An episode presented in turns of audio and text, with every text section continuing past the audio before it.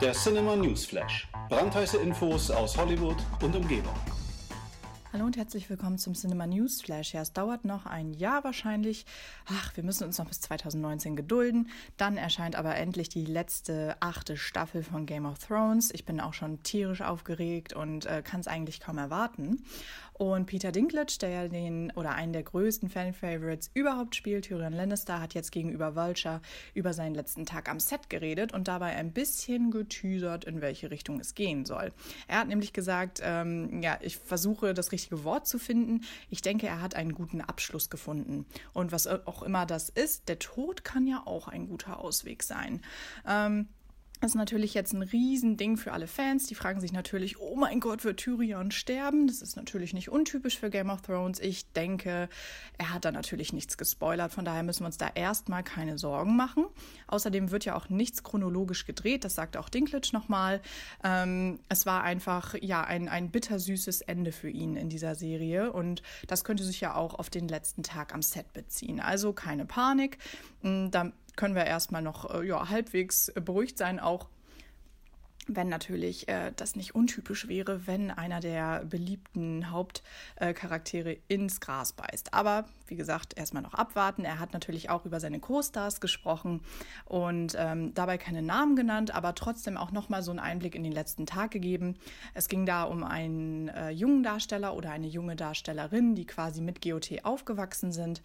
Und ähm, er hat gesagt, ja, einer der jungen äh, Leute hat quasi die Show äh, in der letzten ähm, Staffel abgeschlossen und jeder am Set war einfach ein Wrack.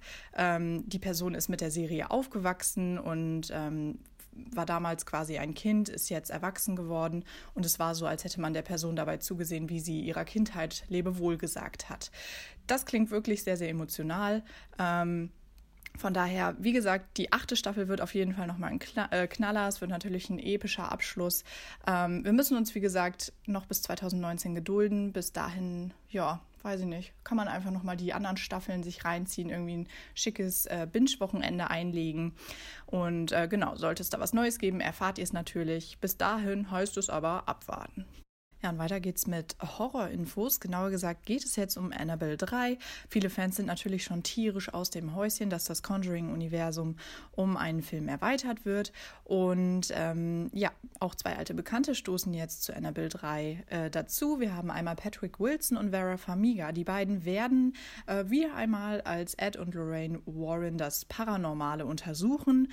Und ähm, James Wan und Gary Doberman, der ja schon die Drehbücher für Annabelle und Annabelle Creation Fiction kreiert hat und jetzt als Regisseur äh, hinter der Kamera steht, äh, gaben ja schon bei der Comic-Con in diesem Jahr bekannt, äh, dass Annabelle 3 ja so wird wie Nachts im Museum mit Horroreinschlag, kann man sagen. Ähm, wir finden uns hier nämlich im Haushalt der Warrens wieder und Annabelle tritt quasi in einem Raum äh, voller Artefakte das Grauen los, kann man kann man, glaube ich, so formulieren. Genau. Äh, wie das aussehen wird, wissen wir natürlich noch nicht. Das ist ähm, ja trotzdem sehr, sehr spannend. Ich finde, das könnte echt was Cooles werden. Und ähm, ja, äh, laut Doberman wird natürlich auch ähm, die Tochter der Warrens, Judy, eine wichtige Rolle spielen. Und ähm, im dritten Teil wird sie zehn Jahre alt sein und ja, im Mittelpunkt dieser, dieser Story stehen. Also das, wie gesagt, klingt nochmal sehr spannend. Ähm, das Ganze soll ja im Juli 2019 ähm, quasi ja, in die Kinos kommen, jedenfalls in die US-Kinos. Wann das Ganze hierzulande erscheint, ist noch nicht ganz klar. Ich denke mal relativ zeitnah.